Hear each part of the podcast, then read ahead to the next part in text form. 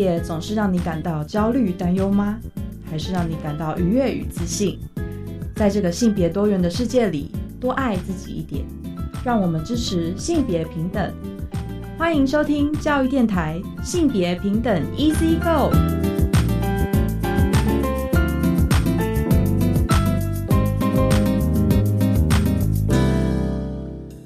大家午安，欢迎收听教育电台性别平等 Easy Go，我是文龙。不知道这礼拜大家过得好吗？今天的性别大八卦，想跟大家来分享一些数字哦。其实，呃，行政院的二零二零台湾性别图像已经公布了。稍后呢，我想说跟大家稍微来分享几个哦，跟性别平等教育法以及跟校园的数字。而今天的性别慢慢聊哦，想跟大家聊一套的性教育绘本，这是由和光性资商专业训练中心哦，他们编写的阿光小云日常的叽里呱啦。很高兴呢，我们邀请到了这套性教育绘本哦，因为有三位作者，而今天呢，我们邀请到一位王佳琪老师，他是心理师，也是性资商师。稍后呢，我们跟王老师来谈。阿光小云日常的叽里呱啦，我们先进行性别大八卦。性别大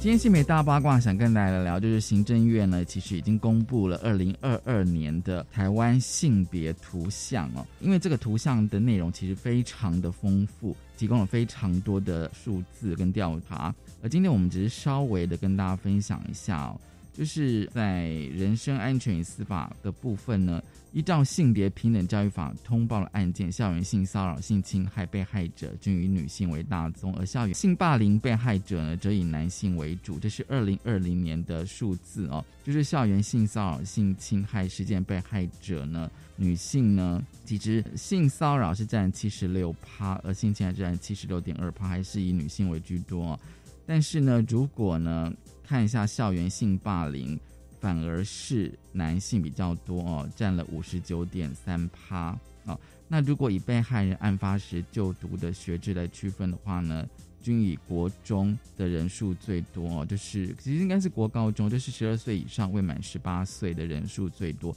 其实大家可以去思考一下哦，为何校园性霸凌是男生居多？我觉得这应该跟。那个我们的性别角色跟男性气概的展现其实是有关联的。未来我们的节目内容也会跟大家持续来探讨。而另外一个呢，就是在这个二零二零年性骚扰申诉成立概况哦，它这个调查其实很有意义，就是按照这个发生的场所有个特别注意，就是说虚拟环境、科技设备、场所发生的数位网络性别暴力，比如说像性骚扰啊。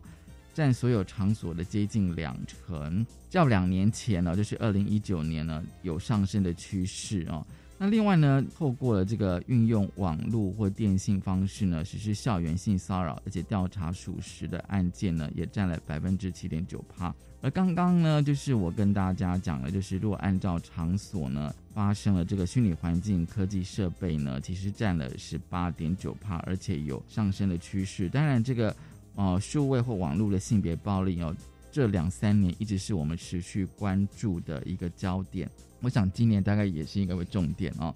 那另外，我想跟这个教育比较有关的，就是教育职场存在的性别差距哦。其实这个主要是在对照，就是二零二零年各级学校职务女性的比例哦。我们可以先从这个园长或校长，就是幼儿园的女性。啊，女性的园长呢占了百分之九十五趴，那表示说男性是只有五趴嘛？啊，可是呢，你现在从国小、国中、高中、大专校园这样往上这样看呢，就会发现说女性校长的比例其实是一个层级一个层级是下降的，就是呃各级女性主管啊校长，我想是女校长呢比重呢跟教育等级成反比，大专校园只有百分之七点二是女校长哦。那么较二零一六年下降二点三个百分比。那么整体而言呢，就是幼儿教保服务人员、园长以及国中国小以下的教师呢，还有大专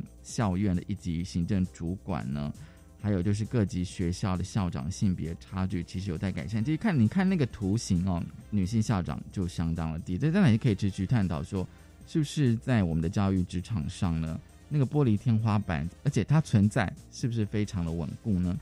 其实这个调查，我觉得大家如果有兴趣的话，可以连接哦，就是行政院的网站。其实你只要 Google 打二零二二年性别图像就会出来，而且有 PDF 档可以让你完整的看到二零二二年的台湾性别图像。这是今天开始跟大家分享的性别大八卦，稍回来性别慢慢聊。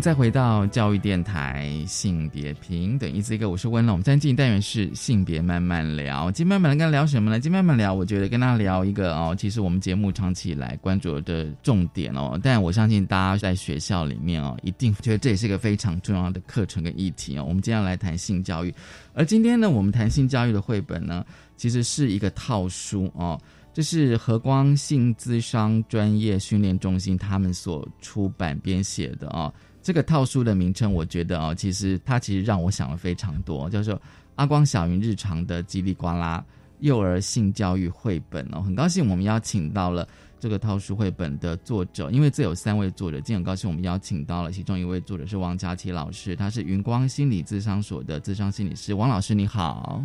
各位线上的听众大家好，我是王佳琪。其实这套书我觉得还蛮不一样的，嗯，真的是还蛮不一样。如果说各位朋友、各位老师，你们有真的有去看过的话，其实我蛮推荐的。那在一开始啊，我还是想要知道，就是说当初你们想编写这套书，因为这套书其实是有五本嘛，对，是的，对。然后它叫《阿光小云日常的叽里呱啦》。那请王老师跟我们讲说，当初你为什么想要编写这套书呢？哦，其实我们最大的一个起源就是，我们都会知道说，如果跟幼儿谈性的话，绘本是一个很好运用的一个美材。对，好，所以我们其实很多家长，不管是谈情绪啊，谈哪一个主题，都会诶去找相关的绘本，希望在绘本的故事当中，协助孩子可以对自己有觉察，或者是在共读的经验当中去创造那种愉悦的感觉。好，那在性教育的这个部分呢，我自己以前在做演讲的时候，我们也都会去介绍一些绘本，然后常常就发现一件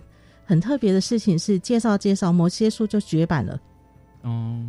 就没出版了。所以我们就想说，哎，这点很奇怪，这样子，对。然后呢，我们的执行长吕佳慧老师，对他也很希望说，那个绘本的部分，我们在讨论的时候，有时候也会觉得，哎，这本绘本很好，可是某一些页面，心里就有一种感觉是，哇，这个部分不是我们一直想要传达的理念。就某些画面或者某一些他在呈现的方式，就会想到说，以我们在演讲的时候，台湾的家长可能会觉得比较。紧张，所以我们就在这样的这两个很重要的一个思维下面，他就想说，让我们自己来做一套。然后那时候我们有三位作者，还有一些原本还有一些心理师一起，他就哎，这太棒了！我们也好希望说，把我们在演讲的一些经验，然后呢，我们在台湾家长比较常遇到的问题，可以用很日常生活化的一个方式来呈现。哎，所以刚开始就是觉得，哎，这是一个如果可以有这套绘本的阐述，我们最大可以承诺的就是它不会绝版。不会绝版，对，然后又可以符合台湾，然后整个本土，然后我们常见的可以帮助家长遇到的时候呢，他可以知道怎么做。哎，所以我们就开始从这个起源开始讨论。其实汪老师，你刚刚讲的一个重点，就是让我也就想到，就是怎么样符合台湾本土的现况。因为我知道有很多老师，尤其是国小老师，他们都会使用绘本哦。但是多半都是国外翻译的，就不管是呃性教育或是性平教育，还是都是以国外的绘本居多。就我自己在看，有时候也会觉得说，那个文化脉络有时候会觉得还是有一点差异性的。对，那有时候我反而比较希望说，能够台湾人自己写，台湾本土的编写，嗯，比较符合台湾的也许家长的需求或者我们的现况。那因为这套书有五本呢，那你们当初是怎么样去规划设计出来的？嗯，这个真的想很久哈，就是我们知道说太多本了，家长也没有办法，就是可以拥有，我们不见得写得出来。可是我在有限的篇幅当中，有一些非常重要的主题是希望在这个绘本当中呈现。像第一个生命的起源，对对，第一本，因为就是几乎所有的小孩都会问妈妈我从哪里来，对，只是不同的年纪问法不一样。对，那我们可能在很小的时候还可以先跟他说哦。你是石头蹦出来的，可能有些家长这样做过，或者是说啊，那是送子鸟送你来的。嘿，其实孩子听得很开心的时候，这也是性教育的一个位置，是诶，孩子不见得当下想要知道正确的答案，对，可是呢，当他提问有回应的时候，诶，其实家长跟孩子之间就共创一个愉快的感觉。嗯嘿，可是真正的孩子长大的时候，他不会满足这个答案嘛？对，对他就会说：“我又不是鸟，送子鸟送我来的，那我从哪里来的？”嗯哼，哇，生命的起源要回答的时候呢，很多家长说要讲到哪里？要讲到性行为吗？嗯哼，诶，那如果不讲，要讲什么？好像觉得要回答，这也是很自然会被提问的问题，可是就不太知道怎么回应，可能比较好。嗯哼，诶，这是一个会常遇到的题目。那非常多的家长很担心，就是自我保护的问议题好，那自我保护就是在关系当中有感觉会有不舒服的时候，我可以为我自己去表达。那这个能力要在哪里锻炼？就是在亲子关系。嗯所以我们就设计了在幼儿园的场所里面就会有提到这个部分。那很多性教育里面有个很重要，就是去认识自己的就是生殖的器官、外生殖器官的名称。嗯好，那这部分我们也想要包含进来。对，那也想要带到说，很多时候孩子是在外面发生一些他不知道该怎么办的事情，像其中一本有提到说，哎呀，我他脱我裤子，我叫他不要脱，嗯他都没有停下来。嗯讲这句话的时候，等于说家长在家里已经教孩子这个能力了。可是他在学校运用的时候，其实因为学校还是都是跟幼儿之间的互动嘛，，对幼儿觉得好玩，他要停，他需要能力，诶，对所以这个时候非常非常重要的是，孩子如果回到家，可以把他的困扰重新的在家里面嗯讨论出来，我们就可以跟孩子进行讨论。诶，那嗯下次可以怎么做？嗯。我们可以讨论一百种方法。嗯。那我们在这个创造的过程当中，就有两个很重要的位置是，孩子遇到困难困惑的时候，他带回来讨论，他知道大人会帮他，而且我们借由这个讨论，一次一次锻炼能力，因为可能孩子说的时候说的可能别人听不懂，嗯。好，就是比如说，诶，你要脱我裤子，我说你很奇怪，诶，好，走开，好，其他人听到、哦我很奇怪，可是我觉得很好玩，嗯。那我可能回来跟妈妈说，我有跟他说不要，好，不要什么，可能很多的智慧不见得在那个第一个互动现场是说清楚的，对，所以我们也可以再确认一下，哎，他的语言我们就有讨论，然后再想说那怎么说？那如果他接下来他还是没有停下来的话，诶，那你会打算怎么办？我们也可以问看看他会不会去学校求助某一位大人。嗯那这个非常重要，这是很多家长在做性教育会做的事。诶，如果有什么问题、有什么困难，你可以去找谁谁谁。嗯，可是这有很大的矛盾。什么矛盾？诶，就是我们在家里，如果小孩找我们，我们是知道亲密的家长嘛。对，诶，如果他找我们的经验就是被骂，你怎么笨、嗯啊？不是跟你讲说你就不要，你就跟他讲不要就好啦。等等于说我第一个时间回到家里，在讨论我的困惑的时候，如果我的经验是好像没有那么愉快，嗯嗯可是我鼓励孩子在学校去找大人帮忙。这个经验会让孩子在找的这个动作当中，会感觉去确认一下，我真的要找吗？嗯哼老师会不会骂我？嗯老师会不会觉得我很笨？嗯哼对，所以呃我们在推这个性教育，就会期待是以依附关系为主体的性教育，就是这样的一个理念来的。刚刚王老师你讲那个找的过程，是不是也在找，就是那种寻求协助跟寻找资源？我遇到了问题了，是的，是的，对，嗯然后、嗯但是小朋友可能又会担心他会被大人骂，嗯，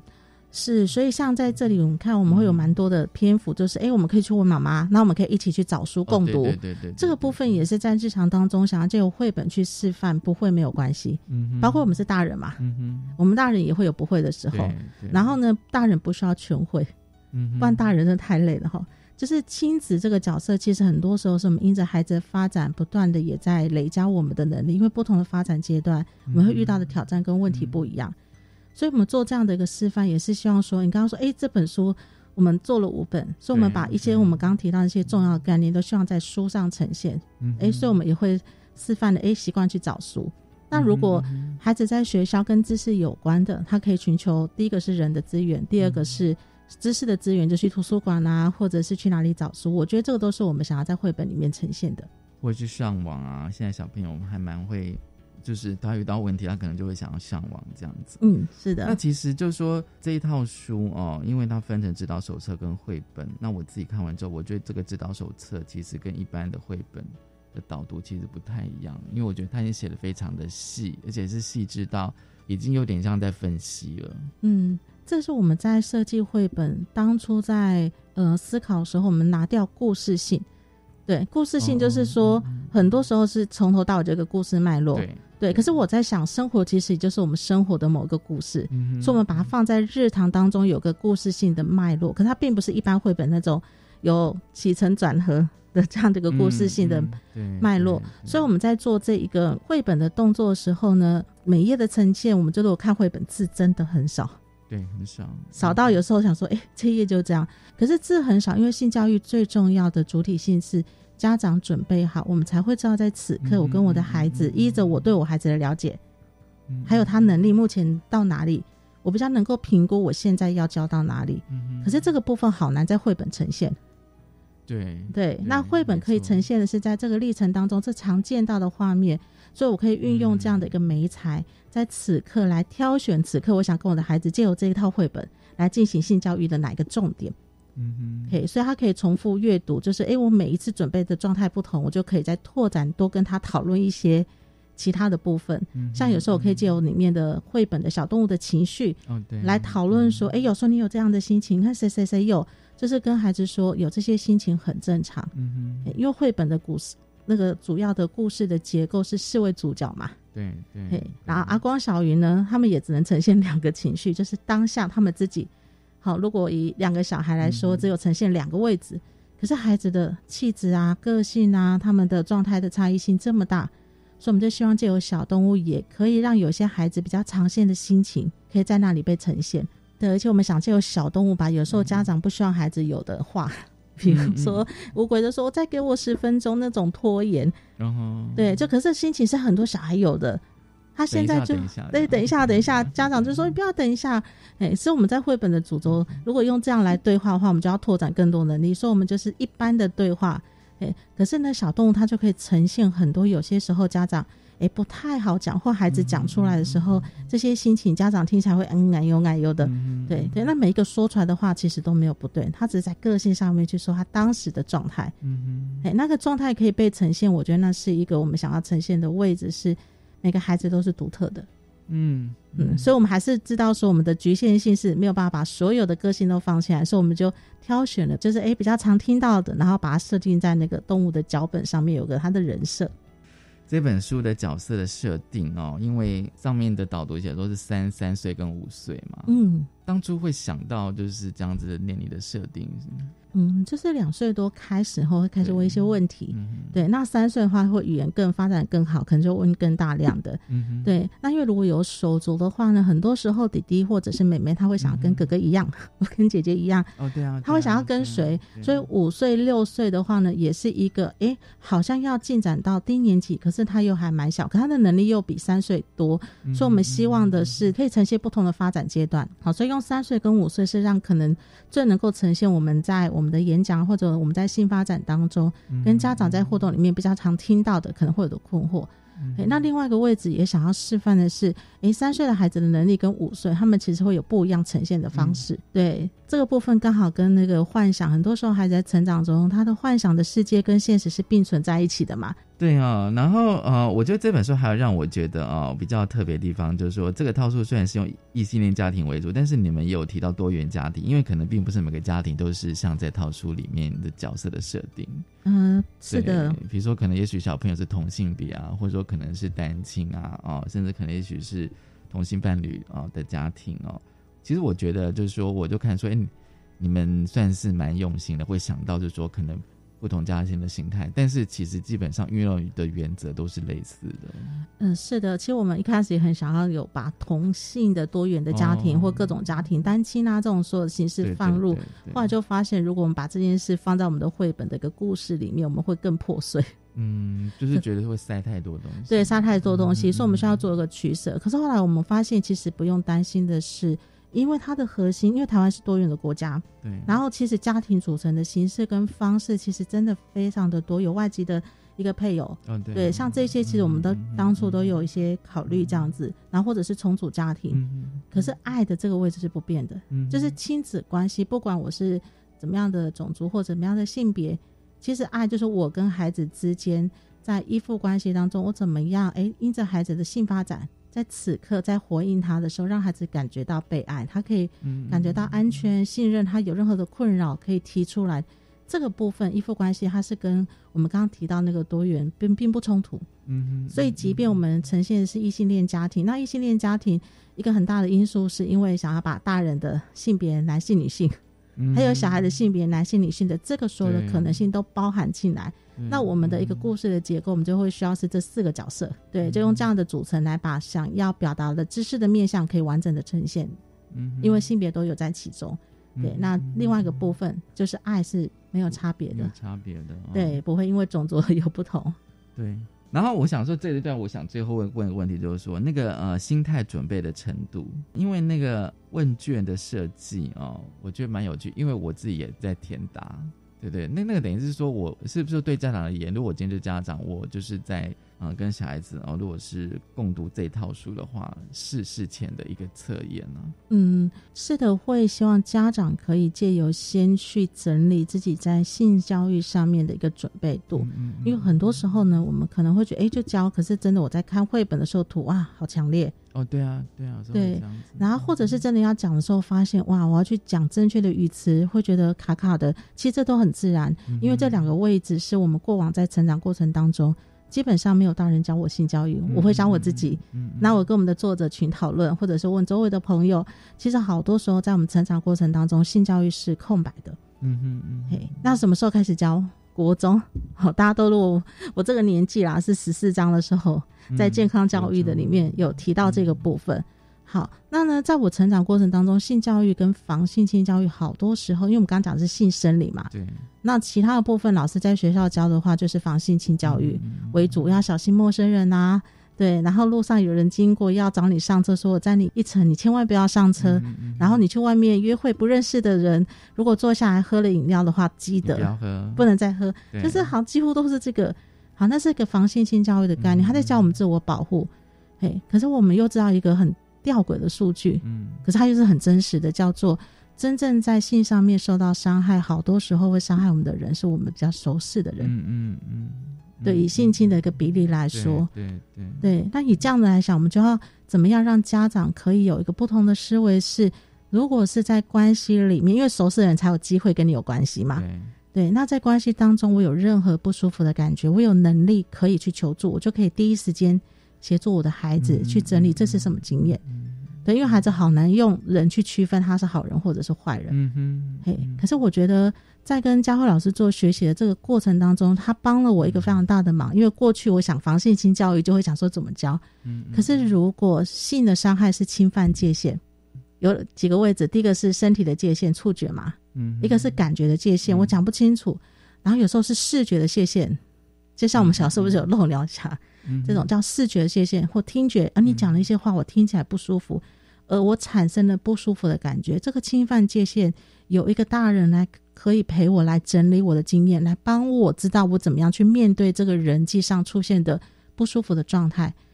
我觉得这是非常重要的。嗯那这也是这一本书想要传达的一个部分，是在关系当中去锻炼能力。OK，所以当家长如果没有在性教育做准备，我想我们的大脑会比较是像我刚刚提到的是，我们过去防性情，嗯哼嘿，所以看到那个画面会就会第一个时间，现在教会不会太早？为什么要这样子画？OK，那这出来真的很自然，所以如果可以借由指导手册来帮自己先安顿整理一下，去自己过往性教育的价值观怎么样影响自己，我想好的时候，我准备好的时候再来教，嗯嗯嗯哼，那我们自然就不会把性的焦虑给教下去。哦指导手册有非常大的目的在这个位置所。以家长本身你必须要在整顿自己的情绪，培养弹性的能力，其实是非常重要的。在进行性教育之前，是，所以你会发现我们的指导手册最大的目的是在支撑家长。嗯，家长支撑好了，其实家长都会有他自己的方式去跟他的孩子谈性，因为谈性的方法非常多可能性跟方式。可是问题是，如果家长在性上面没有被支撑，我们每一次谈都会问自己这个问题：现在教会不会太早？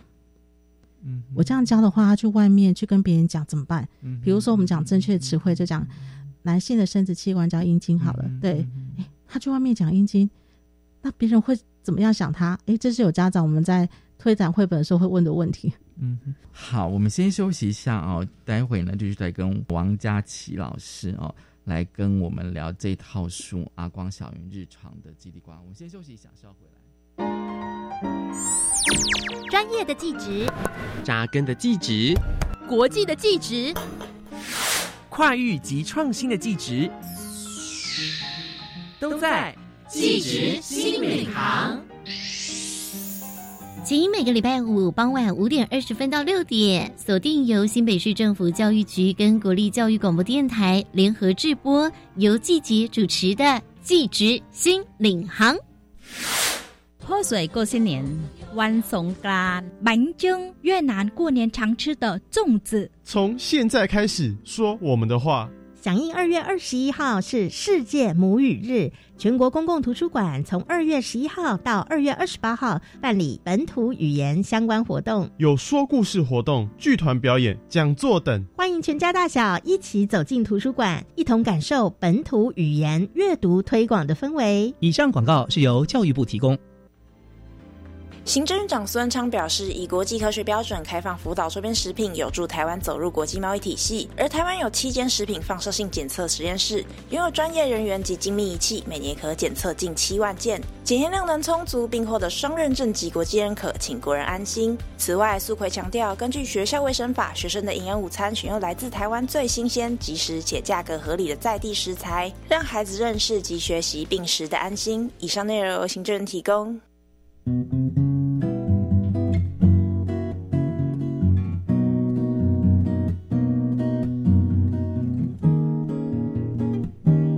是苏命苏米恩，你现在收听的是教育电台。我，朋友们，就爱教育电台。耶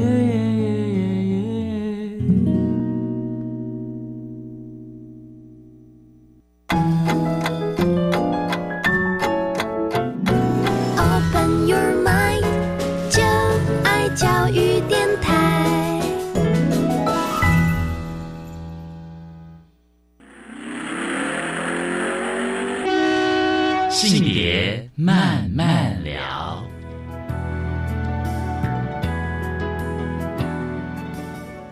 欢迎再回到教育电台性别平等，一这个我是温龙。我们现在的单元呢是性别慢慢聊哦。今天慢慢聊想跟大家聊的是一套哦性教育的绘本哦，阿光小云日常的叽里呱啦、幼儿性教育绘本。高兴我们邀请到了云光心理咨商所的咨商心理师王佳琪老师哦。这个阶段呢，我们想继续跟王老师来聊，来探讨那个家长弹性能力哦。其实上一段我们已经有提到，就是说那个心理准备度哦，它是一个就是说自我的评估的问卷哦。就是说在，嗯，在跟小朋友在跟自己的小孩子谈性之前，家长其实可以先做这个问卷。是的，这问卷如果做完之后，家长可能会对于自己在性教育的个部分有一个觉察的位置。嗯，对，所以我们虽然最后有个计分，把它分成三个、三个不同的类型：安心型、求知型跟拓展型。哎，可是重点并不是要家长写完之后说，哎，好坏的差异，而是说，哦，原来我的准备度在哪一个位置？那在不同的准备度的话，我可以重新为我去去装备要跟孩子谈性的能力。嗯，然后再来是我们的问卷的部分有六个类别嘛，从生命的起源、身体认识、自我照顾跟卫生、性别认识、身体界限，还有哲学观这些等等，你会发现可能不同的类别，我的准备度是不一样的。对对对，哎，有些我好像比较有机会去思考，或者比较有机会可能有看到生活，然后听别人家长怎么讲，或我自己觉得这很重要，我有去做一个学习，或者是找人对话，好像这个题目的准备度可能会高一些。嗯有一些是哦，我都没有想到这个部分。嗯对，那再来是在我们的题目设计上面，其实也会有去分公领域跟私领域，就是题目上看到，哎，在公园、在家里发生不同的场景，你可能会发现，哎，这一题我可能选的是同一个类别的，可是我可能这一题选的是安心型，我选的是 A，、然后另外一个题目我觉得是 C，哎，都可以哦。每一个题目其实最大最大的位置就是帮大家家长可以试着回头去整理、去觉察自己现在跟这个题目的一个性价值观，可以有一些对话。那如果是比较焦虑的，整体而言比较焦虑，我们在我们的绘本里面也会有协助家长，诶，怎么样去先把自己的焦虑做一个安顿对话。那如果真的要教，建议从哪一本开始教？嗯，对，这是我们在绘本上面希望，诶，家长如果真的不知道怎么开始，我们也会协助家长有一些方向去安顿自己在性上面的焦虑。那性会焦虑真的太自然了，因为我们以前真的没有学。对啊，都是学校的正式教育哦，通常它并不是这么的完整，或是有些人经历到性教育，它是空白的，对，嗯然后完全自己去摸索。是的，对，有时候自己成为家长之后，反而更需要我的资源到底在哪里，嗯，因为小朋友会问嘛。对，小朋友会会问，对，那现在的小朋友他又希望你能够帮他解答，嗯，对，而且现在的家长非常多，都非常重视孩子的教育。哦，对，对，所以我们在成长中其实会大量跟孩子有更多的对话。以比例来说，跟我们那个年代，我们我妈妈那个小时候根本就忙着赚钱，很多时候人家跟我们讲话都不见得有这么大的时间。可是我现在接触非常多的家长，他其实是好有心的，在调整自己的工时。就像我们的台湾社会有什么育婴假嘛？哦，对对对，这意思就是说，我们会相信说，在关系里面，幼儿跟父母的关系，如果在这里可以有好的互动的品质，对于他的发展是重要的。诶，也因为在这样的状况下，孩子会更自然的问很多很多的问题。嗯，那性发展它就不可能是空白跟缺席的嘛。对。可是问题是，孩子问的时候，家长很多时候听得不太自然，就像会不会太早？可是对孩子来说，在性发展，他其实很多时候到这个年纪问这个，他其实是很自然。其实孩子常都问的好自然，跟他问说，就是妈妈那个是什么花？它的名字是什么？哦、意思是一样的，一样的意思，这样子。对对，我觉得对小朋友来讲，他可能并没有太多的呃，可能是我们大人因为经历太多，所以可能都会有一些想法这样子哦。所以我每次看，就是说我看完这个手册之后，我都突然觉得说自己到底有没有准备好？就是说觉得说好像自己过去的性教育都要干脆整个就归零，然后从这边开始，然后培养一些自己必须要弹性的能力这样子。那像这个手册里面的呃知识地基哦，它里面有谈五个能力哦，嗯，那五个能力我觉得哦，我突然觉得你们厉害的地方是因为把这五个能力融到这五套书里面，这五本绘本里面。是的，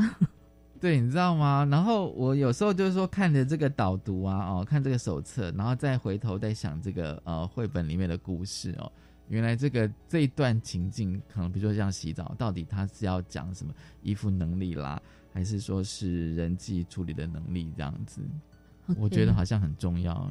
是因为洗澡其实是孩子最自然会问，就是呃性器官的一个时间跟时机点，因为就是脱光光嘛。对对，哎、欸，脱光光，那很自然会探索自己的身体，嗯，这是发展中很自然的位置。嘿，所以当小孩在过程当中在洗澡的时候，如果真的要问的话，也会是家长比较自在的空间。哦、所以我们会有个说法叫浴室对话。浴室对话，嘿，因为这个时候就是脱光光的时间。对对对。对，那其他时间问家长可能会比较不自在，所以我们把场景设计在洗澡，嗯、然后也就洗澡的这个部分把，把嗯，我们想要帮家长可以跟孩子自在的用正确的语词。好，介绍自己的身体部位的、嗯、这个部分性生理的一个姿势，借由这样的互动，就自然的放进去。嗯、对，一般家长比较不会焦虑。好、哦、，OK、嗯。可是哈，我们的绘本会让家长焦虑的，跟提问的就是，哎、哦，我们家没有公寓啊。OK，对，然后一来再是爸爸妈妈跟小孩一起共浴，其实也因为说要把大人跟孩子的差异在这样的绘本当中呈现，所以就会设计这样共浴的一个场景。嗯嘿，所以并不说，并不是说共浴才是比较好的，嗯哼，嘿，而是我们想要在这么有限的篇幅下面，让这些知识量可以进入的话，那我们就会设计是这样的一个共浴的一个对话。然后把常见的像哎，妹妹看到哥哥的阴茎，就会想要说，哎，他站着那样那样，我也有想要。对，哎，这孩子年纪，他会有模仿。嗯好，那在公寓的部分，就会有家长也会，我们在演讲啦，蛮多家长会问这一题。那几岁？如果我们家没有公寓，很自然，因为弹性最重要是尊重自己的选择。嗯对，那他说，那几岁的时候不适合跟孩子公寓？嗯，我不知道文龙有没有听过这个困惑。呃，有，就是。呃，共育这件事情有对好多家长在问的是几岁？如果从依附关系，我们就会把年龄拿掉，而是回到感觉。嗯、如果性教育最重、最重、最重要的一个关键因素就是尊重自己的感受。所以呢，如果今天孩子零岁，即便他是零岁，大家都说他根本没有任何新意识，他就是个 baby，什么都不懂。可是我身为家长，我觉得跟孩子一起洗澡，我就有一种不舒服感，有奶油或者是怪怪的感觉，我就是不想要。嗯哼，那我们尊重自己，就从零岁就在你们家，对你来说就是不会用公寓的选择，所以那是一个选择，尊重自己的选择，而不在于年纪。好，那很多家长说，那我们现在小学一年级、二年级好了，我们家还在公寓，我很自然。哎，可是有些人，比如说像我就遇到一个妈妈问说，哎，我们八岁，我们小孩跟我一起洗澡，我觉得很自然。可是小孩回家就问了我说：“同学说他很奇怪，嗯，都八岁了还跟妈妈一起洗澡，嗯嗯，哎，他就说那我这样会不会害了我小孩？嗯，哎，我不知道文龙听到这个时候的想法是什么。我觉得就是说，我们通常都会呃用就是别人的一些意见，然后来怀疑自己的一些事情，这样子。是的，是的。其实这其实是，如果你我们来看一下这个妈妈，如果小孩会很自然跟妈妈对话，说他们为什么说我很奇怪，我们就可以知道他们的亲子关系是好的。对对对，对孩子很自然的提问。哎，可是我们不免家长在这里就会想说，哎，这样我是不是真的应该停下来？可是如果哎，小孩一提问说好，那我们明天不共浴，小孩才会觉得很奇怪，很奇怪，为什么忽然间就没了？早知道我就不要讲了。他可能喜欢跟妈妈洗澡。对，好，所以呢，很多时候呢，有些家长就是就会，我就在演讲的时候就抛出这个题目嘛，那家长就会说，那我就跟小孩说，你就不要理人家就好啦，他们家才奇怪。嗯哼，哎，这是我们蛮多的做法，就是他们家才奇怪。OK，所以我听到非常多的家长在讲说，性教育要教的是尊重他人。嗯，所以我们怎么样的语言准备好是哦，所以当我我先关心我跟我的孩子的感受嘛，我们不是第一个叫做情绪的能力。你刚刚问我说我们里面标示的这些能力，对对，好，情绪能力，我先问问我的孩子，当你听到同学这样讲的时候，你的感觉是什么？诶，他有一些感觉，我跟他对话，去支撑，去倾听他的感觉，这是第一步骤。好，第二步骤问他说，那你听他这样讲，因为他已经听到一个新的讯息，他的同学都自己洗。嗯哼，我可以问看看我的孩子说，哎，那你有打算几岁自己洗？嗯，那妈妈本来的打算是什么？嗯哼，很多家长就想说中年级，蛮多家长的线是大概九岁。嗯哼，我还想说啊，你上四年级就是要长准备青春期啦。我想说那时候我们就不要一起洗。哎，不过当你听到同学这样讲的话，你也可以想一下你的感觉。你想停下，我们都可以学习，因为现在可以已经有能力帮自己把它洗干净了。对，嘿。或者是妈妈也因为听到这个，我也想一下，如果妈妈有一天觉得，哎，好像我们就分开洗吧，我们可以找其他的时间来有我们的一个共浴。共浴的时候，很多时候就是亲子之间，那个时候就没有 iPad，没有其他的事情，那时候反而可以聊天。对，其实还蛮多家长觉得在这个时候可以好好讲话，因为那时候在洗澡，就是聊天的很好的时间，而且不会被干扰。对，所以呢，家长就想说，那我们就来创造其他一样可以有这个满足我们亲子对话、好好聊天的时间点。我们就可以借由讨论去找到一个我们都喜欢的那种互动的感受，只是不是借由洗澡，这有感觉，我们重新做决定。OK，这是第一个部分。好，第二个部分呢，我们会关心孩子，如果哎同学这样子讲的话，那他要怎么样去回应对方？我们刚刚是不是示范了一个我们常见，你就不要理他。嗯哼。哎，可是我们可以想象，如果我们这样讲，然后孩子到学校去跟同学说：“我妈说你们家才奇怪。” 大家彼此奇怪，这样，你们你们都大家互相奇怪，这样。是的，所以其实我们刚刚说我们在教的是人际能力，那个表达就是我可以试着说，哦，所以他们家跟我们家很不一样。然后他们家他妈妈就是在他五岁的时候就叫他自己洗澡，所以他们家是五岁的时候自己洗。那我们家，诶，现在我们都很自然说我们家跟他们家不一样。那这个就叫尊重差异，这也是在性平各纲里面非常在强调叫尊重差异，所以我们就可以借由日常的互动，把这个尊重差异的概念放到关系中对话。那孩子到学校里面，他自然就会说：“哦，我们家跟你们家不一样。”他也不会，如果他不会觉得不舒服，他说：“哦，可是他的感受，他听到这，他的感觉跟你也怎么样不一样？他觉得很奇怪。”OK，那你觉得很自然。他可以在人际里面当中关系当中可以感受到他的同学可以拥有他的感觉，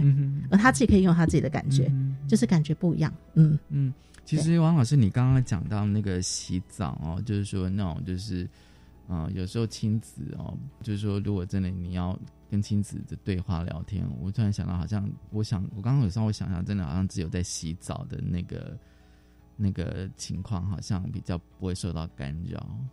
真的，而且是没有任何电视、网络、手机的干扰。嗯，我突然想到，我刚刚有稍微想到，就是哎，到什么情况之下可以好好谈心？虽然这这这套书一直在强调说日常生活都可以是性教育，你知道吗？就说任何的情境都可以信教，因为小朋友可能到随时都会问。对的，对的，嗯，可是洗澡这件事情，我也觉得说，它其实是比较自然，而且比较小朋友可能也是。其实我也是有遇到小朋友，他喜欢洗澡的，嗯，他喜欢洗澡，他知道每天在几点，他就是要洗澡。对，那洗澡我觉得是一个还蛮好，因为像我有些朋友，他们的确也是会跟他的小孩一起洗澡，然后他会觉得那个时机反而是最好的。对，对 真的，像 iPad 大家是我们小朋友的好朋友，或者是手机，或者是对电视。你唯一在洗澡的时候就是洗澡，而且他像我朋友，他也觉得说那个时候他觉得可以稍微教一下小朋友关于性的东西的。嗯，是的，嗯。然后我们那一本有一个妈妈反映说，哇，她从来没有找到一本书是教怎么样洗身体的顺序跟步骤。哦，真的。对，他说他发了好多绘本都没有，所以我们有一页就是怎么样洗，对，哦，对啊，对啊教孩子洗澡的一个方法，这样子。因为因为我刚刚有讲说，因为你们洗澡都可以变成一本绘本了，就是好谈洗澡这件事情。嗯嗯嗯。所以那整个故事啊，故事性啊脉络还有结构哦，我觉得这个一定是要一套想想好，就到底这个故事到底要怎么写。哦、是的，对，是这样子的啊。其实刚王老师也讲说，洗澡其实是最容易谈性教育的情节，而且这个洗澡还有一个就是身体的界限。嗯的主题，嗯，我觉得这个也是蛮重要的。对，就是像妹妹就很自然讲要摸啊，然后要问就摸哥哥的阴茎，想好奇啊，哎、嗯那这时候我们就可以自然的，第一个是对话，去教生殖器官正确部位的名称之外，那也可以嗯家长你准备好，我们可以把有时候我对我孩子的了解，他可能会想去摸别人，我们就可以在这里去拓展，去教身体界限。嗯我们就可以利用这个机会去多做一点点。嗯，其实我看这本绘本的时候，我回想一些经验，我知道有些小朋友他会想要去触摸，就是说他会去摸别的小朋友的身体，嗯是。然后如果是这种洗澡的话，可能是摸他的性器官，因为他会好奇，因为，那个地方会长不一样这样子。嗯，是的。就是我知道有很多这样，他会这样反应，就当小朋友去摸别的小朋友的身体的时候，就当然你当下会觉得有点难处理这样子。OK，那个难处理就是说，哈，这是不是性骚扰、性侵？可是如果我们回到发展，他很，他会在他日常当中很好奇的时候去做触碰的动作，对对就像那个插头有个洞，哦，对，我们就是不是会买那个来把它封下去，就避免小孩去碰那个插头那个洞。这意思是说，当孩子发生的时候，我们可以来思考是我们现在教什么，嗯避免下一次。因为孩子就在过程当中，在探索的过程当中会学界限、学能力。嗯哼，对，那我知道说很多时候在我们过去也会听到幼儿园的一个性骚扰，那种感觉就是天哪，我的小孩被欺负了。嗯哼嗯哼嗯 OK，那这个是一个在性平法我们会走法的程序，包括幼儿园也有。可是如果回到亲子性教育的部分，我们其实在这个时候，就是我们非常适合协助我们的孩子去锻炼能力的时机。嗯哼，对，就是这个部位是隐私部位，不能碰，我们就可以标示清楚。嘿，任何人的都不能碰，这样子。那你的我也不会，我们可以借我们的亲子互动来部分告诉他，如果我会去碰你的生殖器官的话，会有两个因素。大部分我们都会讲的是我看医生嗯检查，第二个就是洗澡要把你洗干净。嗯对，让他知道说，哎，即便是妈妈我要去做这个检查，去确认，有时候小孩说痒痒嘛，我 们就是说确认一下他是生理的因素，还是没洗干净，还是怎么样。如果都没有的话，我们是不是还是要带去给医生检查？所以在这个过程当中说，哦，你说痒痒，说我确认，所以我会经过你，OK 吗？他说 OK。所以这个互动每一次孩子也在练习，在关系当中说要，嗯哼，对吧？因为我们长大之后，现在不是在推广那个 say yes means yes，对怎么样在关系里面有能力为自己的感觉说要跟不要？嗯它其实就是在日常互动的性教育里面去堆叠跟建构能力。嗯嗯，而且因为就是呃，这套书里面有一本是我我不喜欢听，嗯哦，这也是在讲那个公共空间的身体界限。是的，是的，嗯，我觉得其实这是一个非常重要的议题，而且要在三岁跟五岁的小朋友谈这个议题。嗯，嗯是因为这个在幼儿园它其实就会发生，嗯即便不是性，在关系里面，我跟他说不要抢我玩具，说不要，可是他没有听。这样子的情况很多。对，所以他的人际能力不单单运用在性，所以我们才会说性教育是关系教育。嗯嗯嗯，对，是在关系当中锻炼能力。只是我们这套绘本示范都是跟性议题有关的嗯哼，日常。哎，可是他这样这关系当中人际关系，你抢我玩具，我说不要，他没有停，我们是不是一样借由这个绘本，我们可以拓展？诶，那我们来想想用什么样的方法，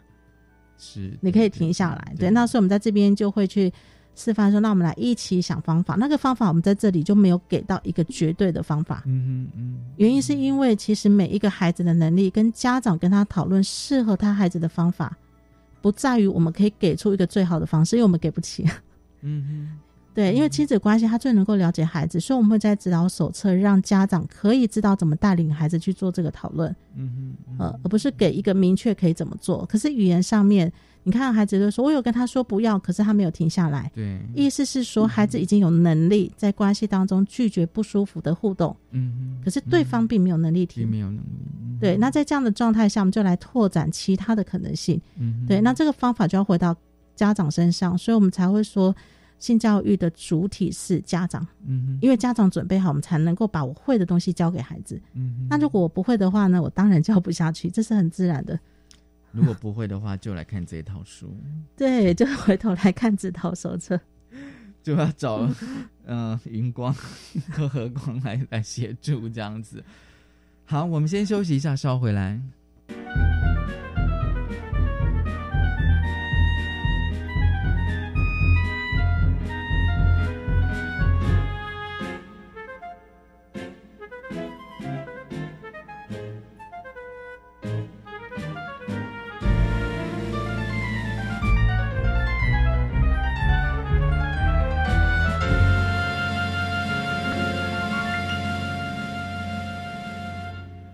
教育电台性别平等 Easy Go，今天呢，我们跟大家分享的是一套书哦，阿光小云日常的叽里呱啦，这是幼儿性教育绘本的套书。很高兴我们邀请到了，呃，这有三位作者，我们今天邀请到了其中一位作者哦，就是王佳琪啊，呃，智商心理师。那最后呢，因为这套书其实是有五本，不过第五本我觉得我自己读是蛮特别的，就是小宝宝出生的秘密，感觉上跟前面四本的编写形式不太一样哎。哎，是的，它比较是我们把它想象成一个比较是知识完整的小小百科。我们用百科两个字压力很大，可是就是如果以小百科对小孩子出生的秘密，我们会期待的是说，在我们前面的绘本没办法呈现的知识量，基本上孩子会想要知道的，希望在这一本可以做比较相对完整的一个呈现。